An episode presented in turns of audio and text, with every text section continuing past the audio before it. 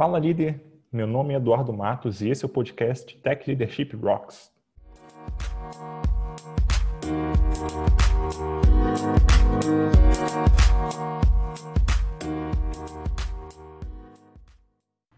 Hoje vou conversar com o Vitor Hugo, ele é Engineering Manager na MLabs. Boa noite, Vitor, tudo bem? Boa noite, Eduardo. Tudo bom, cara? Tudo certo contigo? Boa, tudo ótimo, cara. Você é Engineering Manager na MLabs. Pode contar um pouquinho sobre, sobre a MLabs, para quem não conhece, nunca ouviu falar? Claro, com certeza. Bom, primeiramente, a MLabs ela é uma empresa de São José dos Campos, né, de onde nós estamos falando nesse momento, pertinho de São Paulo. A MLabs é uma empresa trabalha principalmente focada no marketing digital, né, principalmente no marketing em cima das mídias sociais. O grande objetivo da MLabs é fazer inclusão digital de micro, pequenas e médias empresas.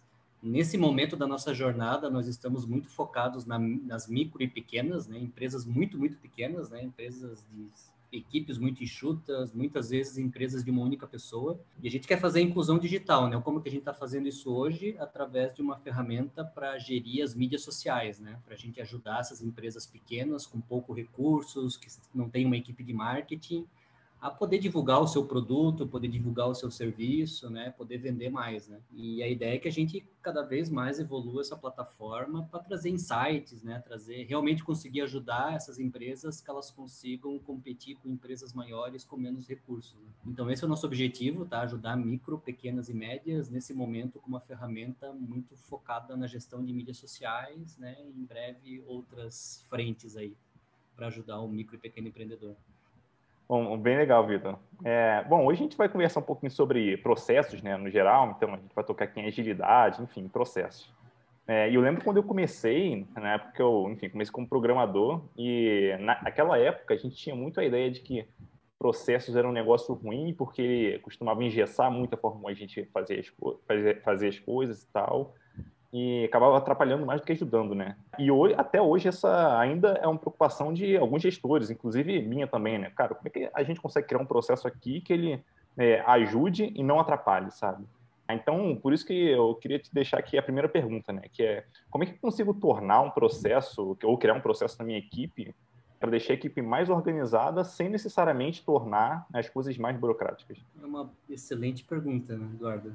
Assim, eu sempre parto de um princípio que para um software sair bem feito, né, bem desenvolvido, as pessoas precisam entender muito bem o que, que elas vão fazer e o porquê que elas vão fazer aquilo, sabe? E elas se sentirem parte daquilo que está sendo desenvolvido, né? Então eu sempre parto do pressuposto que um processo bem desenhado ele tem que privilegiar muito isso, sabe? O que, que as pessoas estão fazendo, por que, que elas estão fazendo, se elas estão inseridas naquele contexto e se aquilo faz sentido para elas, né? E elas terem a oportunidade de criticar, de questionar, de sugerir, né, trazer, trazer ideias. Então, assim, é, é, é, ter um bom planejamento, né? E aqui até um, é, é, algo que é muito criticado, né? Muitas vezes, né? Poxa, a gente fica planejando demais, a gente perde muito tempo planejando. Mas eu acho que é uma etapa fundamental para que a coisa saia bem feita, sabe? Se a gente simplesmente faz um, desenha um processo pensando em, execu em execução de tarefas, né? Eu simplesmente estou trazendo o que é para ser feito. Eu acho que é aí que fica chato e fica burocrático, sabe?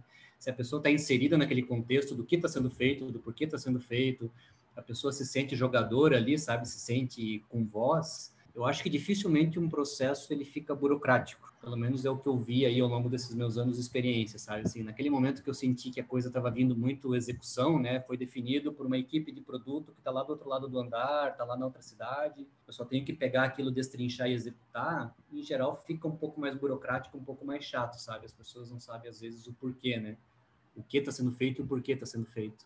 Então, assim, eu sempre tento ir nessa linha, sabe? Eu acho que todo mundo tem que estar muito a par do que está sendo feito, por que está sendo feito, as métricas que a gente acompanha, entendeu? Por que, que a gente está acompanhando aquela métrica, sabe? Não simplesmente se algo que alguém trouxe, assim, né? Algum, alguma entidade trouxe, ó, vamos acompanhar essas métricas porque faz sentido. Então, é dessa forma que eu tento fazer com que as pessoas se envolvam mais e gostem do processo também, né?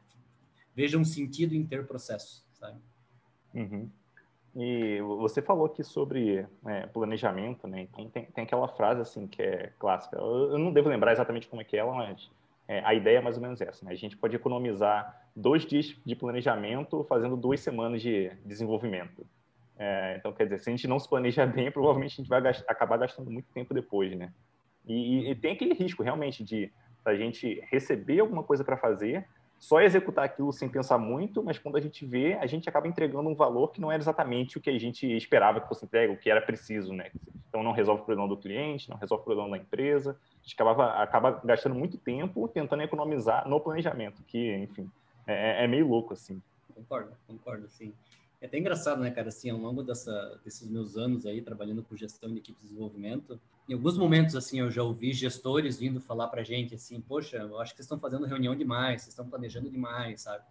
O problema para mim não é planejar demais ou fazer reunião demais. O problema é quando você está fazendo reunião e planejando algo que você não está entendendo, sabe? Você não entende o porquê daquilo. Para mim, assim, se, se, a gente faz um planejamento, a gente tem certeza do que a gente está fazendo, do porquê a gente vai fazer, sabe? Tende a ser muito produtivo. A gente tende a ganhar alguns dias de desenvolvimento, sabe? a gente entendendo até os prazos em alguns momentos, né? Poxa, em alguns momentos, poxa, eu tenho um, eu tenho um time box aqui que eu tenho que respeitar, sei lá, eu tenho um evento, né, que eu preciso lançar essa feature. Então você entender bem o que, o porquê, tentar traçar bem o caminho, para mim a gente economiza muito tempo. O problema é que nem sempre a gente tem todas essas informações e daí realmente os planejamentos acabam sendo muito chatos e burocráticos, sabe? Se você simplesmente colocar um bode na sala ali e vamos planejar como fazer algo aqui, né? mas sem a galera entender muito bem o porquê e o que, realmente, daí tende a ser uma reunião chata, uma reunião burocrática, uma reunião que seja questionada por todo mundo, né? Esse momento do planejamento, do groom, enfim. Isso me lembra diversos planejamentos que eu já participei, que ele é basicamente 80% do planejamento era a gente estimando tarefa.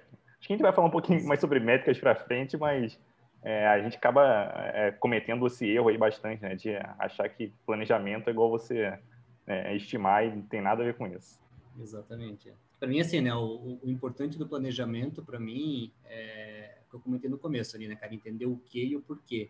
Se a gente quer planejar algo para entender o prazo, né, o quando que a gente vai entregar aquilo, que até tem aquela piadinha clássica, né, que em geral aquele prazo sempre vira um deadline, né, se a gente né? a gente quer dar uma estimativa, eu acho que acaba desvirtuando, sabe? Acaba desvirtuando demais. Assim, o foco passa a ser o prazo, o foco passa a ser a gordurinha que a gente vai colocar, porque a gente sabe que vai ter problemas no meio do caminho, sabe? Então, enfim, a gente vai falar mais de prazos ainda, né? Eu, tenho, eu sou bem contra de estimativa, sabe? É algo que eu, não, que eu não curto muito, né? Boa, essa é uma pergunta que vai surgir aí, mas vamos deixar para depois.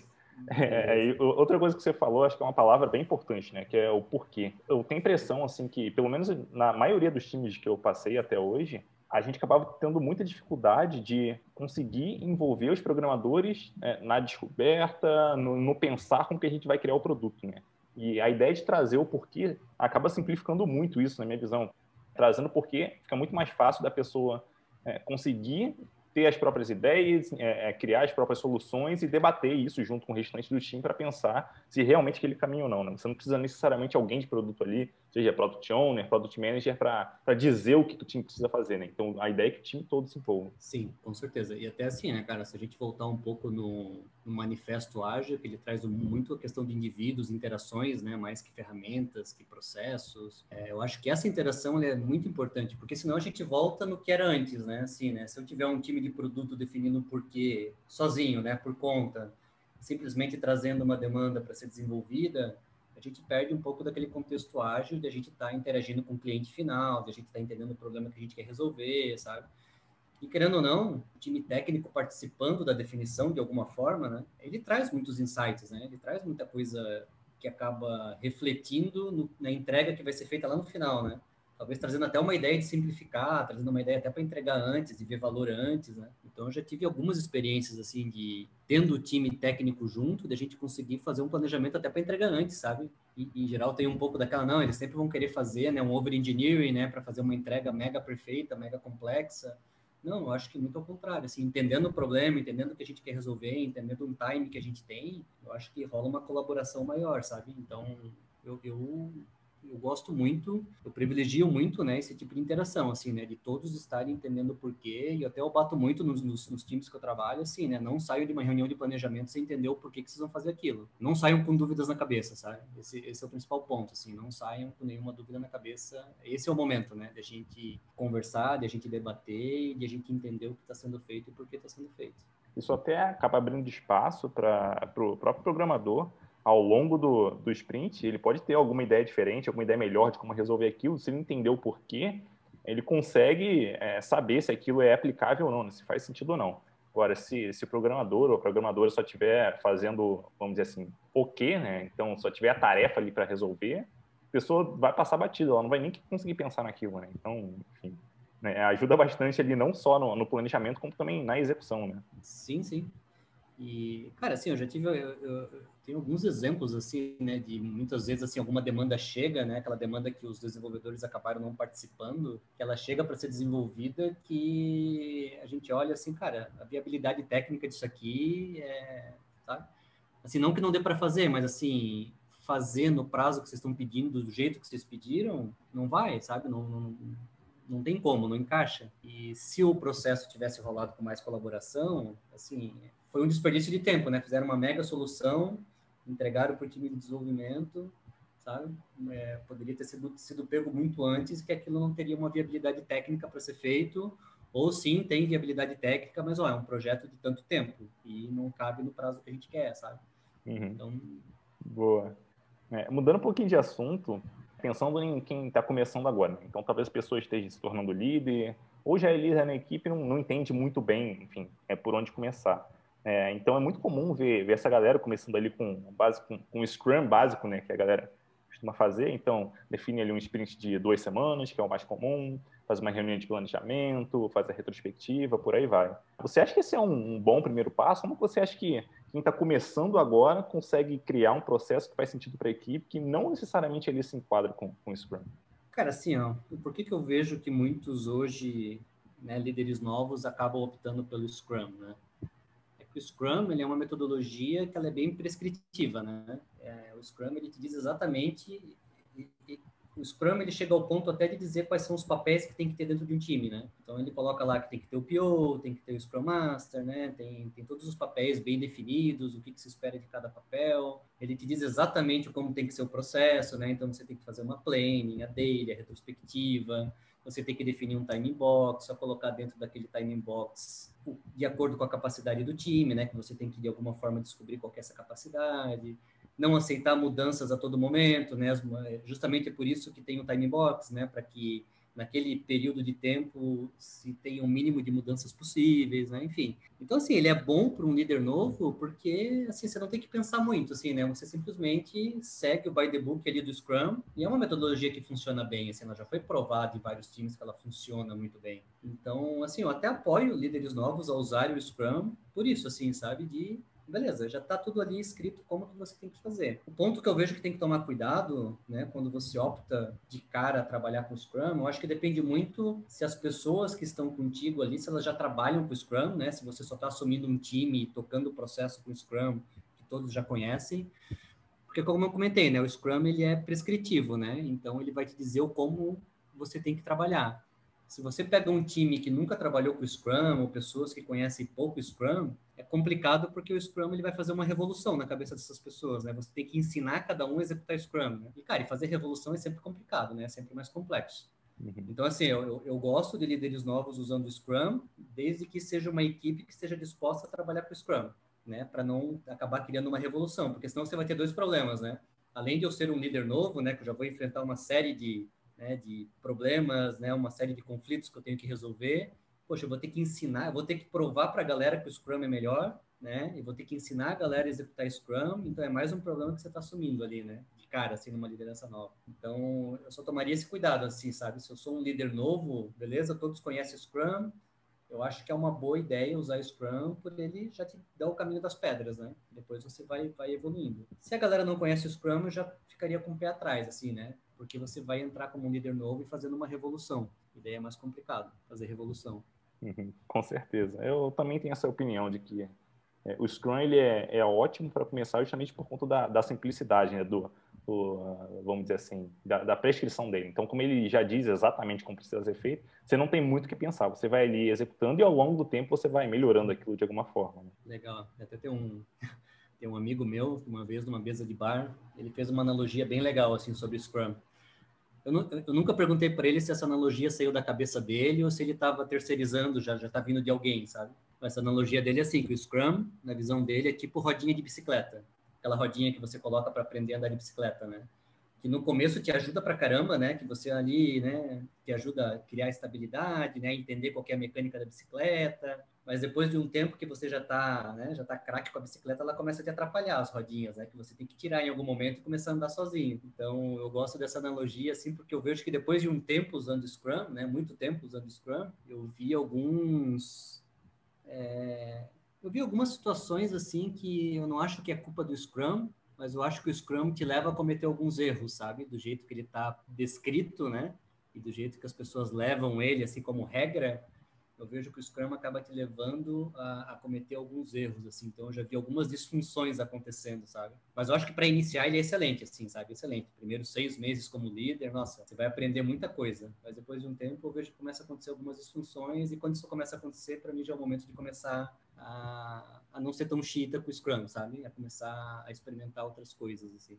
E agora, pensando assim, fora Scrum, né, com que você acha que um líder tem que se preocupar nesse comecinho aí? Cara, primeiro assim, ó, eu acho que no começo, eu acho que o líder tem que estar muito preocupado em entender as pessoas do time dele, né? Principalmente as pessoas que ele vai liderar diretamente, né?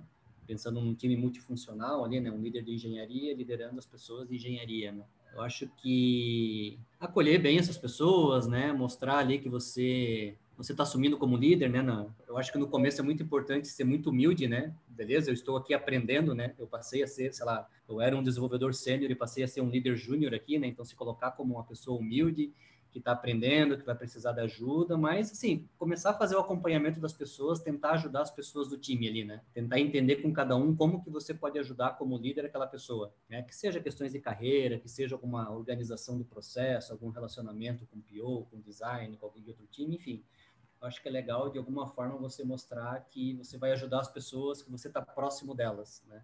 Eu acho que isso é bem importante, é, de cara, assim, de largada.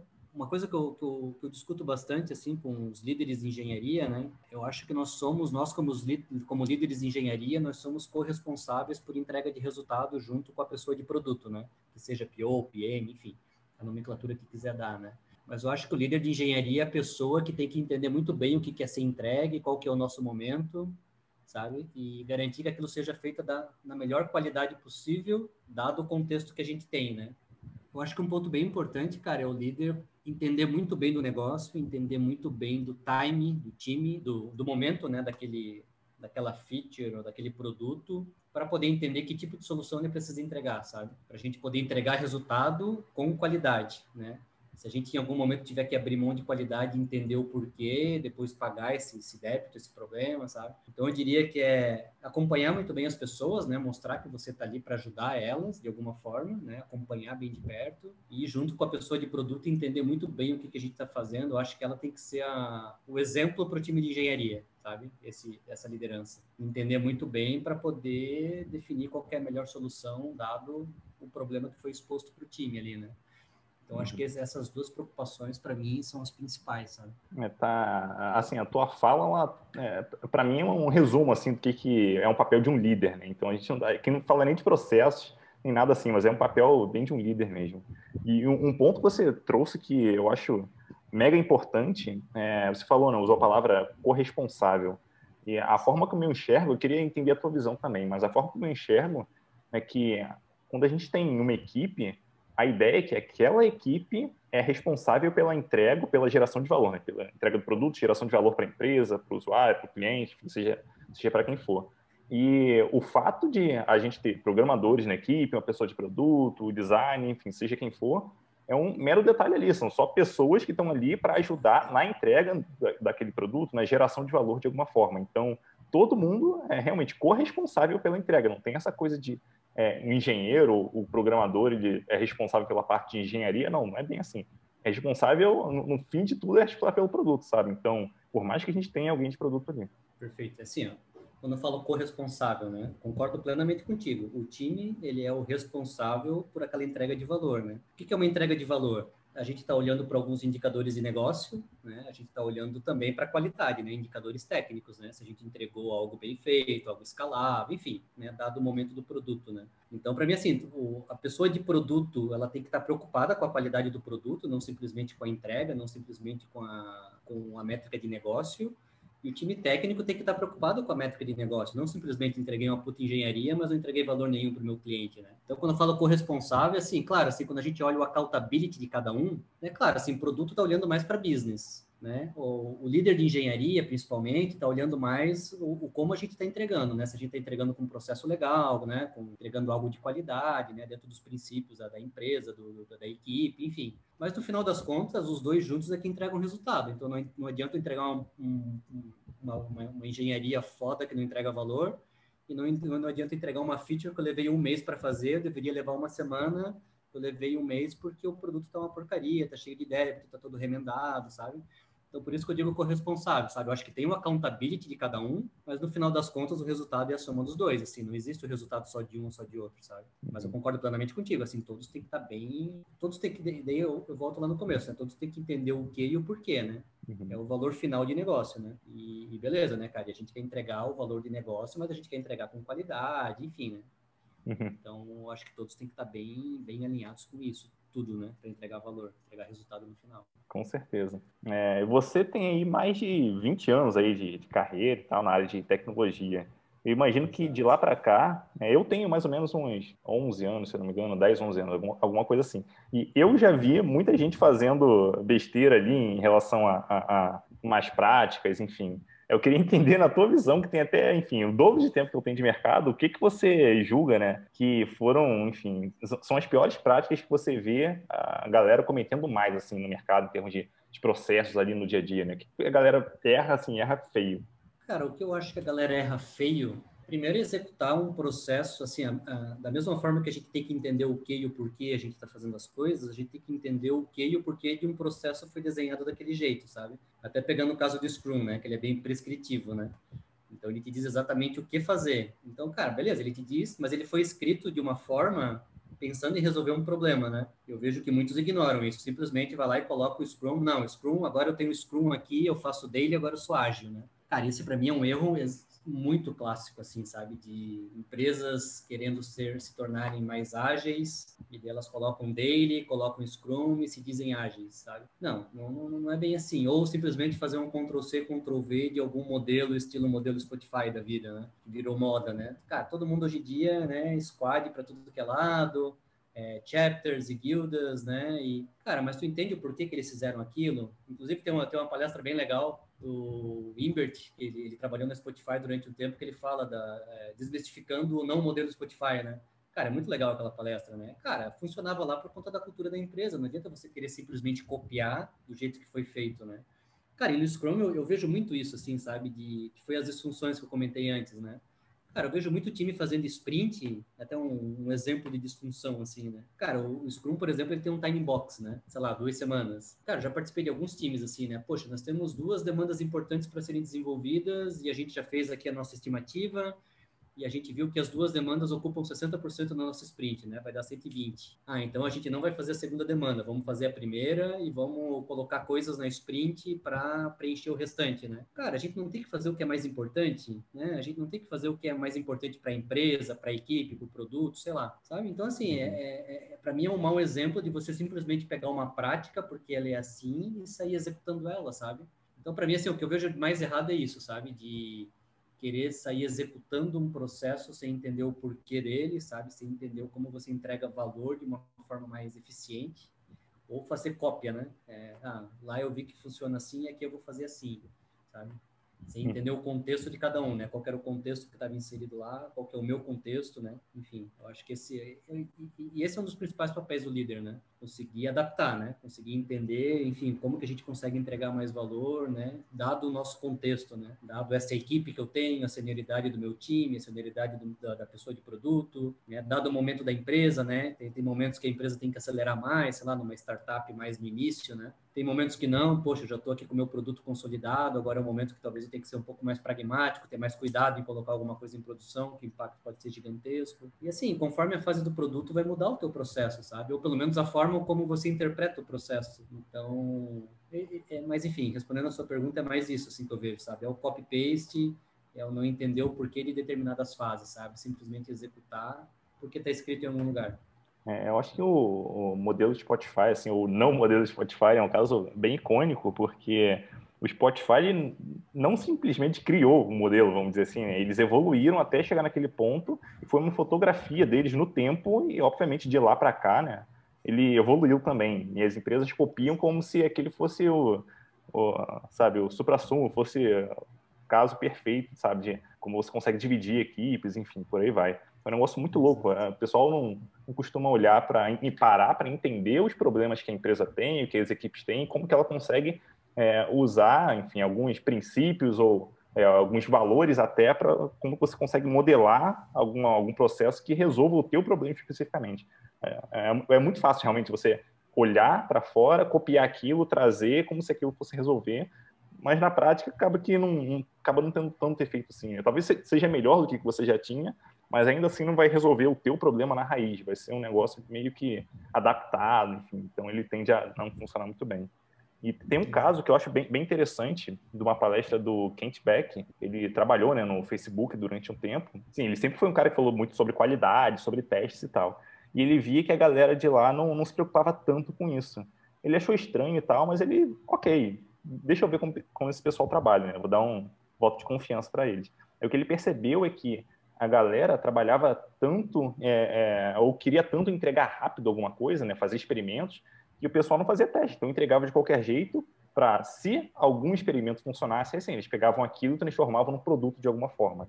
Então, quer dizer, foi uma forma que o Facebook encontrou de criar um processo que se adaptasse às necessidades dele no momento. Então, tem sempre aquela coisa, né, de entender onde eu estou no momento, o que, é importante para mim agora e como eu consigo criar um processo que consiga me levar onde eu quero chegar. Então, para mim, isso é fundamental quando a gente fala assim, de, de processos. Não dá para simplesmente copiar. Exato. Cara, e até assim, eu não sou xiita, né, com relação ao o, o, time para entregar tem que usar processo X ou processo Y, mas eu tenho a minha preferência, né? Uhum. É, eu continuo trabalhando com equipes com Scrum, tem problema nenhum. Cara, tá entregando valor, tá funcionando, tá no momento legal pro time, cara, show de bola, não tá, não tá rolando nenhuma disfunção, né, do Scrum, para mim tá ok, sabe? Mas eu gosto muito de trabalhar com Kanban por isso, assim, sabe, cara, que o Kanban, ele é evolucionário, né? Então, o Kanban, você não julga ninguém, né? Você simplesmente parte do que está funcionando hoje, né? Do que está funcionando entre aspas, né? Só coloca lá no Kanban como rola hoje o processo e a partir dali, né? Você não questiona nada, você não julga nada, papéis, né? E a partir dali você vai descobrindo os problemas e vai melhorando ele, né? Vai evoluindo o seu processo, vai desenhando um processo melhor, sabe? Mas até pegando bem essa tua o gancho do que você falou, assim, eu gosto muito do Kanban por isso, assim, para a gente evoluir algo, sabe? evoluir partindo do que a gente tem, né? entendendo o nosso problema e a gente vai evoluindo aos poucos e a coisa flui muito melhor, sabe? Com certeza. É, agora, enfim, caindo no, no papo de métricas, né? Um negócio que eu imagino que muita gente tem interesse é, e eu sou, sou uma dessas pessoas. Primeiro que eu queria entender de você é quais métricas você acha que realmente vale a pena a gente colher numa equipe, né? acompanhar ali, enfim, ao longo do tempo. Quando a gente fala de processo especificamente. Assim, cara, como como um fã do Kanban, eu gosto, pensando em processos, né? Eu gosto muito de, de acompanhar o throughput do time, né? Entender o throughput, throughput é aquela palavra que a gente nunca sabe escrever, né? Mas é a vazão do time, né? O quanto que o time entrega de coisas por semana, por mês, enfim, eu gosto de trabalhar por semana, né? É, a gente entende a vazão do time e ele dá uma, uma visão legal de cadência, né?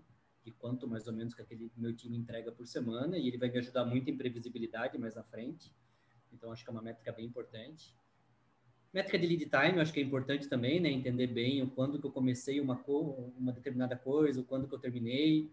Eu acho que ela, ela me dá uma, uma visão legal, pensando também em previsibilidade mais no futuro, para também entender o porquê que algo demorou tanto, né? A gente vai mais no detalhe do, do como aquilo rodou, né? Dentro do meu processo. Então, acho que é uma métrica interessante, sempre que algo demorar um tempo a mais do que a gente esperava, a gente voltar e tentar entender o que, que aconteceu, né? E eu gosto muito também de medir as fases do processo, sabe? O que, que acontece em cada etapa. Enfim, ali que a gente consegue fazer uns ajustes bem interessantes, sabe?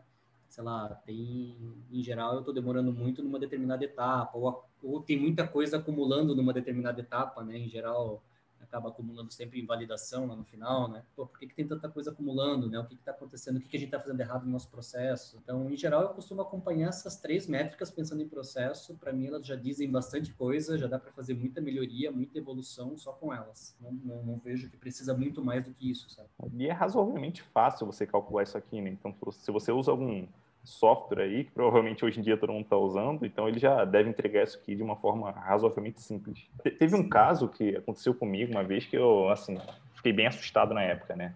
É, eu trabalhava numa equipe onde é, via de regra, a galera, enfim, vinha reclamar sobre é, o tempo que a gente levava para fazer, né? Então, a engenharia demora muito para entregar e tal, e era sempre aquela coisa na nossa cabeça. Aí um dia, deixa eu medir isso aqui, deixa eu ver o que está acontecendo, né? Só que eu não medi o tempo da gente desenvolver, eu medi o tempo de fim a fim, desde é, o Product Manager lá com a ideia de fazer alguma coisa até a gente botar realmente em produção. É, na verdade, tinha até passado um pouco de produção, né? Até a validação daquilo que a gente botou em produção. Então, a gente tinha as métricas ali para ver se aquilo realmente causou um impacto positivo e tal. Mas aí o que eu percebi, e quando eu quebrei isso aí, o que aconteceu foi que eu comecei a pegar algumas coisas que a gente não via antes. E teve um caso lá que foi, assim, bem simbólico, e foi uma tarefa que a equipe de, de engenharia levou uma semana para desenvolver, para é, realmente programar ali, codar e botar em produção. O tempo que essa tarefa levou para ser aprovada, vamos dizer assim, né, para ela ser desenvolvida, porque o designer ele desenhava as telas, vamos dizer assim, para simplificar,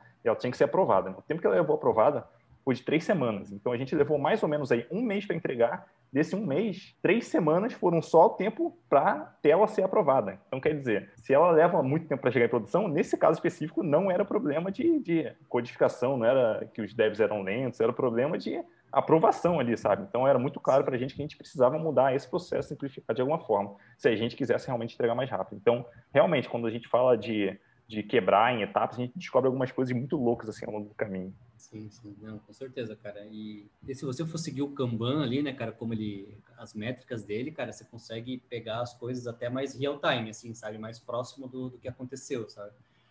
É, é, é, bem legal, assim, quando o time tem aquela cabeça voltada pro por quadro físico, né? Se a gente tem os nossos princípios, as nossas regras bem estabelecidas, o próprio time vai começar a questionar, né? Cara, por que, que isso aqui está parado aqui, né? A gente começar, por exemplo, né, quando a gente começa a medir é, o tempo em cada coluna e a gente começa a evoluir no, no Kanban, colocando um limite de WIP ali, né, um limite em cada coluna, daí é legal que o time começa a debater mais, sabe? Poxa, por exemplo, pegou, pegou um exemplo desse, né, que você comentou, né? Poxa, ficou três semanas parado a gente vai para uma retrospectiva. Poxa, vamos colocar um limite de WIP aqui então. Pô, ficou três semanas parado, mas passou um monte de coisa, né, nesse, nesse tempo aí, né? Não, vamos colocar um limite aqui então. Se chegar em dois, a gente tem que parar tudo e pelo menos a gente conversar para saber o que está acontecendo, né? Cara, o time vai pegar isso, sabe? O time vai de alguma forma identificar e tratar, sabe? Então, por isso que eu acho legal essas métricas, cara. Tanto de lead time, né, cara? Assim, beleza, teve algo que estourou demais, vamos ver o que aconteceu. E a gente começa a traçar ações e começa a ir mais no detalhe, né? Começa a ver coluna por coluna. Daqui a pouco tem coluna que desaparece ou tem coluna que aparece, né? Uhum. A gente vai modelando o processo de uma forma que fique mais eficiente para aquele nosso contexto, sabe? Uhum. Então, acho bem legal, assim. Por isso que eu gosto do Kanban, assim, por isso, né? De a gente trabalha né, dentro daquela exceção, né, daquele problema que aconteceu, a gente vai ver alguma melhoria e a gente vai remodelar o nosso processo, vai fazer alguma melhoria dentro do nosso processo. É bem o que a gente acabou de falar agora há pouco, né, de descobrir o que está acontecendo ali para fazer as mudanças ao longo do tempo. Exato. É, agora, entrando num ponto um pouquinho mais polêmico, né, vamos falar um pouquinho de estimativa, de story points.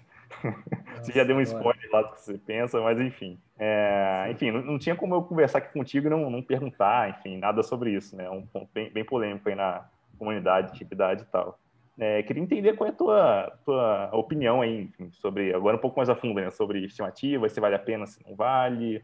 É, qual a sua visão sobre esse tópico em geral? Assim, ó, eu acho que estimativa em alguns momentos ela é necessária para a gente poder tomar uma decisão, né? Então, eu acho que um ponto importante é a gente entender o porquê que a gente está fazendo estimativa. Porque, assim, estimativa é para errar, né? Estimativa é para a gente ter uma referência, um ponto de referência.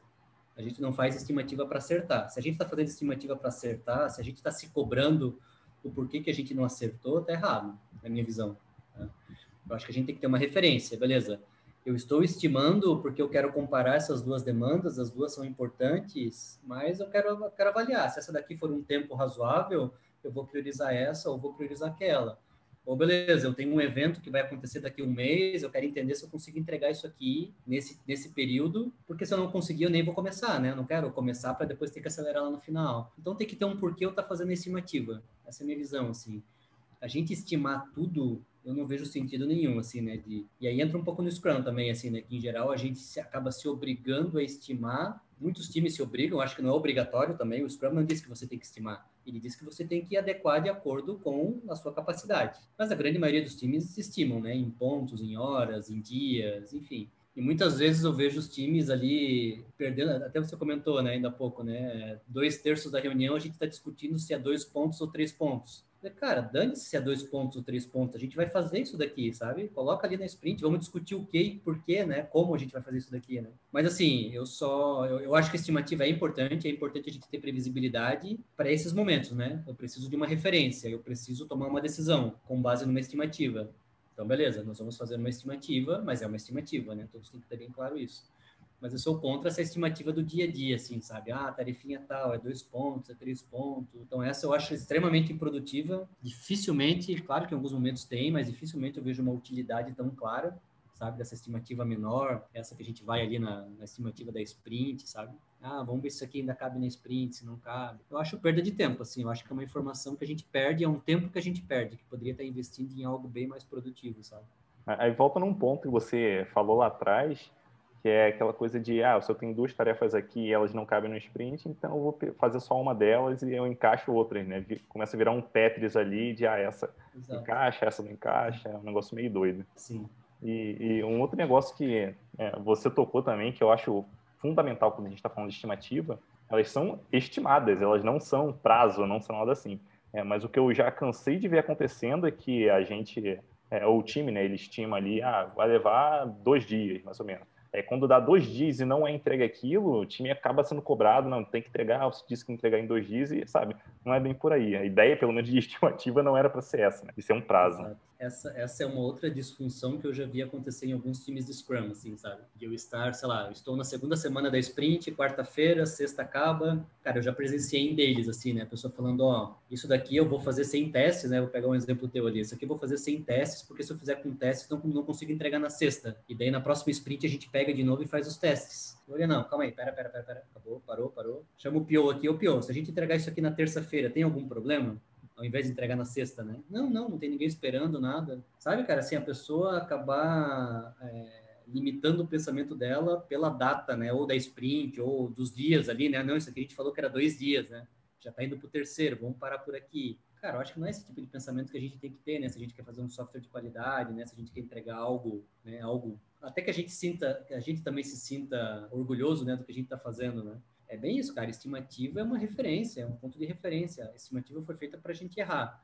Para a gente errar e a gente ir aprendendo conforme a nossa experiência, conforme o time vai trabalhando na, né, naquela feature, com aquela tecnologia, a gente vai aprendendo e vai evoluindo, né? Mas, cara, se a gente faz estimativa para acertar, ou se a gente faz estimativa para acelerar o nosso trabalho, para mim é uma puta disfunção, sabe? A gente vai pagar o preço em algum momento, assim, e paga bem caro, sabe? Por isso. Então, para uhum. mim, estimativa é para a gente ter referência, para a gente tomar boas decisões. Nem sempre a gente vai precisar dela, não é toda sprint ou toda entrega que você precisa fazer uma estimativa. Em alguns momentos a gente precisa parar, fazer a estimativa, ver se faz sentido, se não faz, se esse é o momento de fazer ou não é, sabe? Uhum. Mas para mim, para por aí, assim, sabe? Se tivesse sendo usado para outro motivo, já é uma. está sendo usado pela, pelo motivo errado, assim, sabe? Sim, sim. Um ponto que.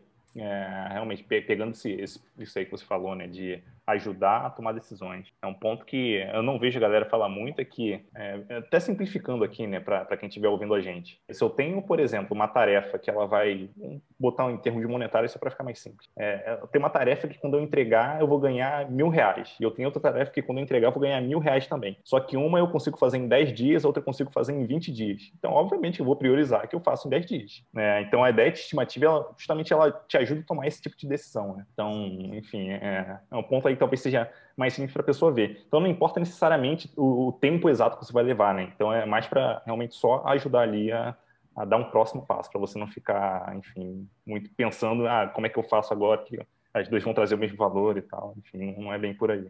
Perfeito. Não, é exatamente isso, cara. E até assim, como fazer estimativa também. Para mim, cara, quer usar pontos, quer usar dias, quer usar horas. Eu acho que é como, é, é como as pessoas se sentem mais confortáveis, se sentem mais seguras em fazer ali, né? Mas, cara, só faça nesses momentos, assim, né? Estou fazendo para tomar uma decisão, sabe? Uhum. É mais é. esse ponto, assim. Tem, tem, um método de estimativa que eu acho muito, muito legal, assim, a ideia dele, né? Porque ele tem basicamente três estimativas diferentes. É, uma delas é um, que seria um ponto. A outra opção uhum. é too fucking big, que é grande demais, ou seja, eu tenho que quebrar isso de alguma forma, é, ou no fucking clue, que é quando eu não faço ideia do tamanho dela, a gente tem que discutir melhor para entender é, é, se ela é, é, grande demais a gente vai ter que quebrar ou se a gente consegue transformar num TF de tamanho 1. Né? Então, realmente, é, é, assim, esse sistema ele deixa muito claro para você que ó, não interessa tanto o tamanho, interessa que ela seja pequena, pequena para a gente conseguir entregar rápido de alguma forma, né? conseguir gerar valor rápido ou gerar aprendizado rápido com aquilo. Exato. Assim, quando chega algo muito grande assim, a gente tem que destrinchar, né? Não tem mágica, né? Você uhum. tem que destrinchar, você tem que ir um pouco mais no detalhe, como você pensa em fazer, né? Tentar quebrar aquele em tarefas para poder comparar com as tarefas que você vem fazendo e poder dar uma estimativa, né?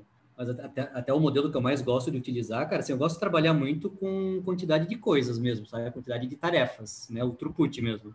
Sei lá, se o meu, se o meu time entrega 10 tarefas uma semana, 5 na outra, 5 na outra, 7 na outra, beleza, eu tenho uma, uma ideia de quanto que eu consigo entregar, sei lá, se alguém me entregou um projeto e eu quebrei ele em algumas tarefas, né, sei lá, quebrei em 20 tarefas aqui. Cara, eu tenho uma noção, né? Na melhor das hipóteses eu entrego em duas semanas, porque eu teve uma semana que meu time fez 10 tarefas.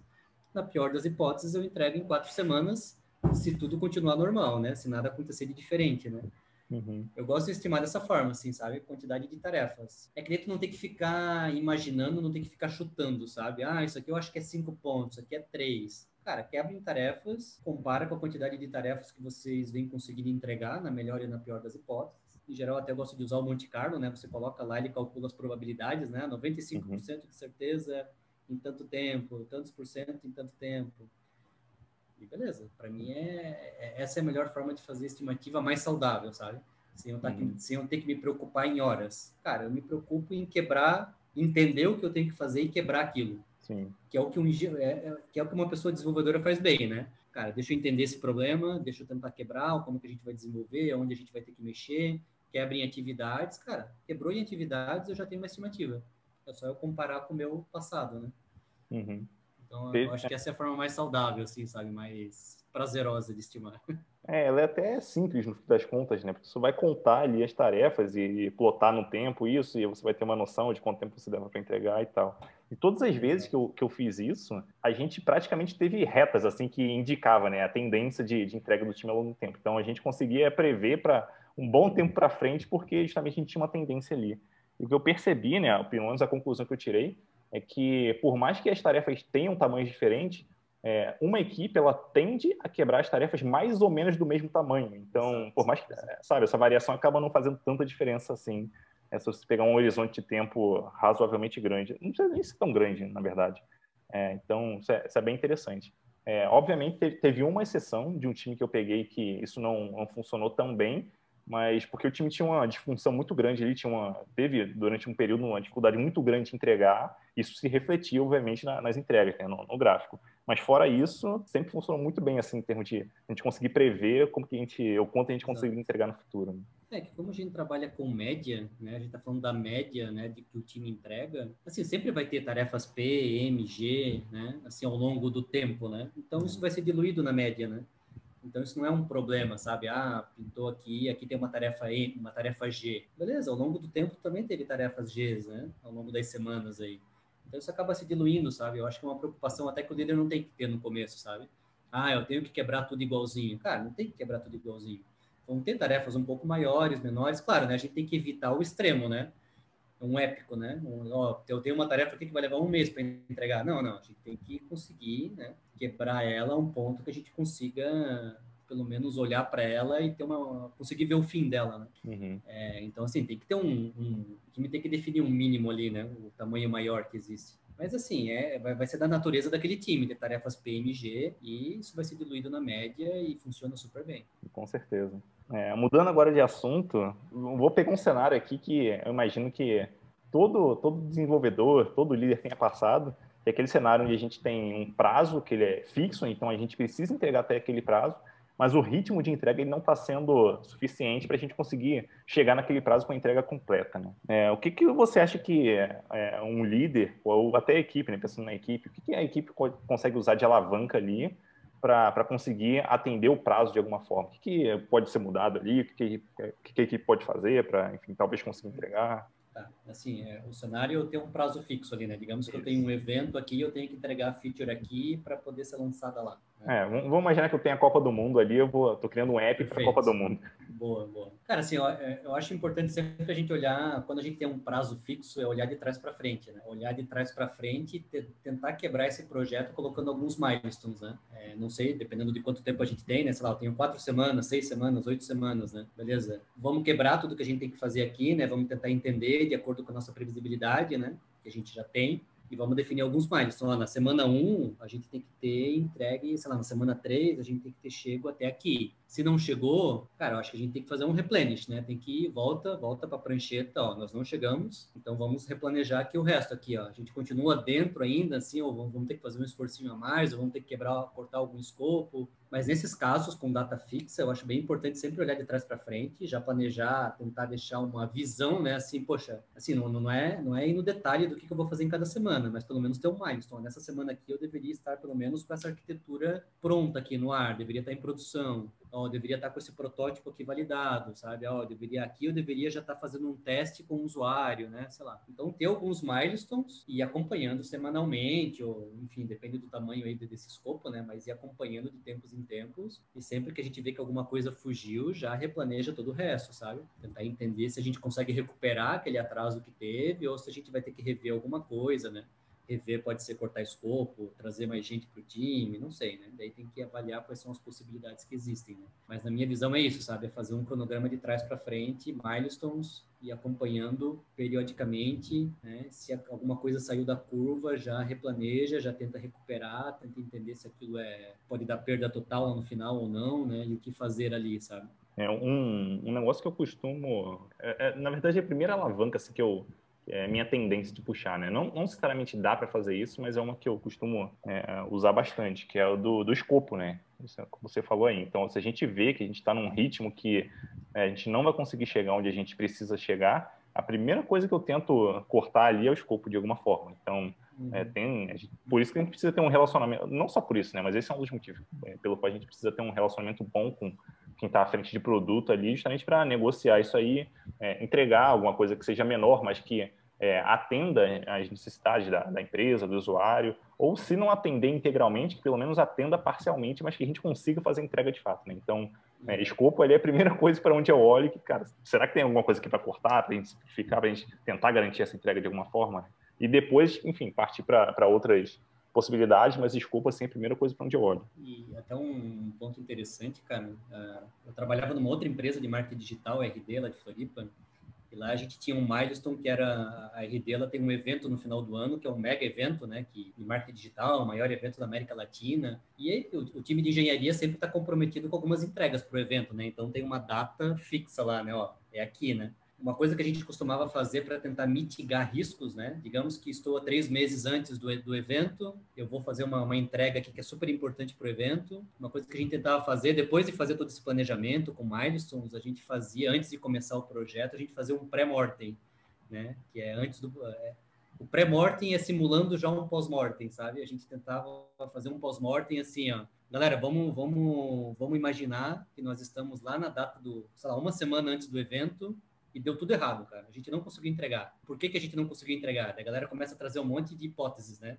Ah, porque a gente não conseguiu, não conseguiu estudar, não conseguiu pegar tecnologia, ah, a gente não teve ajuda do time tal, sabe? Veio um monte de situações, um monte, um monte. Daí todas essas situações a gente tenta já tentar mitigar ela, né? Tentar fazer um plano de ação. Ah, então o time tal aqui pode ter problema, né? Então, quem é que vai ser o responsável por fazer o alinhamento e ficar acompanhando com o time tal? Se eles vão fazer a entrega deles a tempo para a gente poder fazer a integração. Ah, beleza, a gente pode ter um problema aqui porque a gente tem que usar uma tecnologia que a gente nunca usou, né? Beleza, vamos atrás de um treinamento, vamos atrás de alguém aqui que já conheça para dar uma mentoria para a gente, sabe? Então a gente vai tentando já mitigar os riscos antes, né, de acontecer o problema, né? E, e, é muito interessante porque em geral os problemas vêm muito fácil na cabeça das pessoas, sabe? Ó, a gente não vai entregar por isso, por isso, por isso, por isso. Ah, e se o fulaninho ficar doente? Cara, isso a gente não tem como prever, né?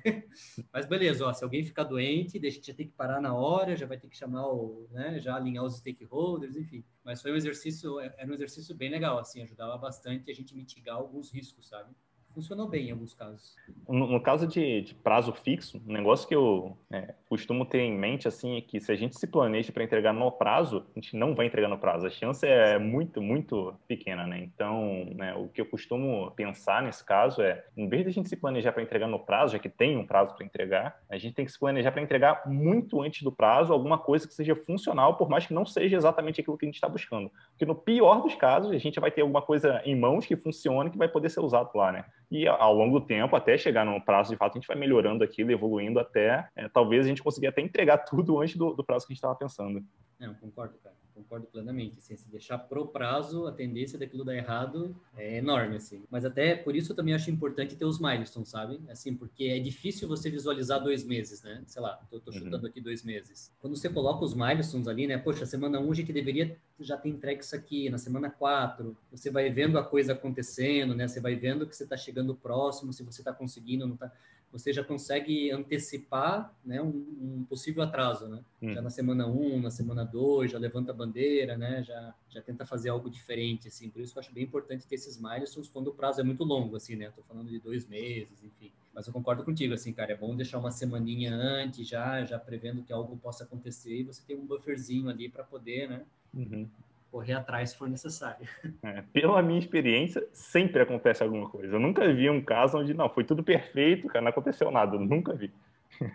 Ah, cara, é que o nosso mundo de software, ele é... A natureza da nossa... do nosso trabalho é isso, né, cara? É muita coisa imprevisível, né? Uhum. Tem muita descoberta no meio do caminho, né, cara? Querendo ou não, a gente tá trabalhando com pessoas, né, cara? Assim, eu tô, eu tô pressupondo que todo mundo vai estar tá 100% do tempo bem, sabe? Bem de cabeça, bem para poder trabalhar, vai estar tá criativo. Cara, e nem sempre isso acontece, né? por isso que é tão imprevisível, por isso que não dá para fazer estimativa, sabe? Não dá para, não, é que não dá para fazer, não dá para contar que a estimativa vai dar certo, né? Cara, tá trabalhando com pessoas, tá trabalhando com processo. Cara, ó, numa pandemia, cara, cada um reagiu de uma forma diferente, né? Uhum. E, enfim, então, cara, é a tendência de, de, de uma estimativa longa dar errado, ela é muito grande, com certeza. Então, para finalizar aqui, fazer a seguinte pergunta para você. É, qual mensagem que, ou na verdade nem uma pergunta, né? Fazer um pedido aqui para você, né?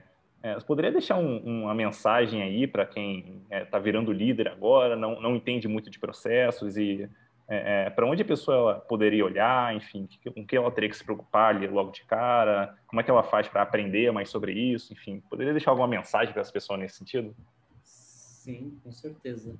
Cara, eu acho que um ponto bem importante pensando em processo é acompanhar a comunidade, a comunidade ágil, ela tem uns conteúdos muito legais, né? Eventos, tem algumas referências aí no mundo ágil, né? Que compartilha muito conteúdo no LinkedIn, enfim, outras plataformas. Mas é, é se atualizar, sabe? É se atualizar, não achar que por exemplo, eu peguei muito líder novo que simplesmente dava continuidade ao legado, assim, sabe, sem entender, ficava muito muito bitolado no processo que a empresa executava, do jeito que a empresa fazia. Eu acho que é importante um líder novo, enfim, interagir com a comunidade, entender o que está rolando no mundo, fazer um benchmark com outras empresas, com líderes de outras empresas, sabe? Tentar trazer alguma coisa nova. Outro ponto bem legal, cara, assim, de, de líderes novos que eu já trabalhei, eu sempre digo para o líder novo, pelo menos eu quando virei líder, né, eu era um desenvolvedor também, né, durante 10 anos eu fui desenvolvedor até eu me tornar um líder, a gente sempre tem aqueles pensamentos, né, enquanto um colaborador individual, né, de, poxa, se eu fosse líder eu fazia, eu faria isso, eu faria aquilo, né?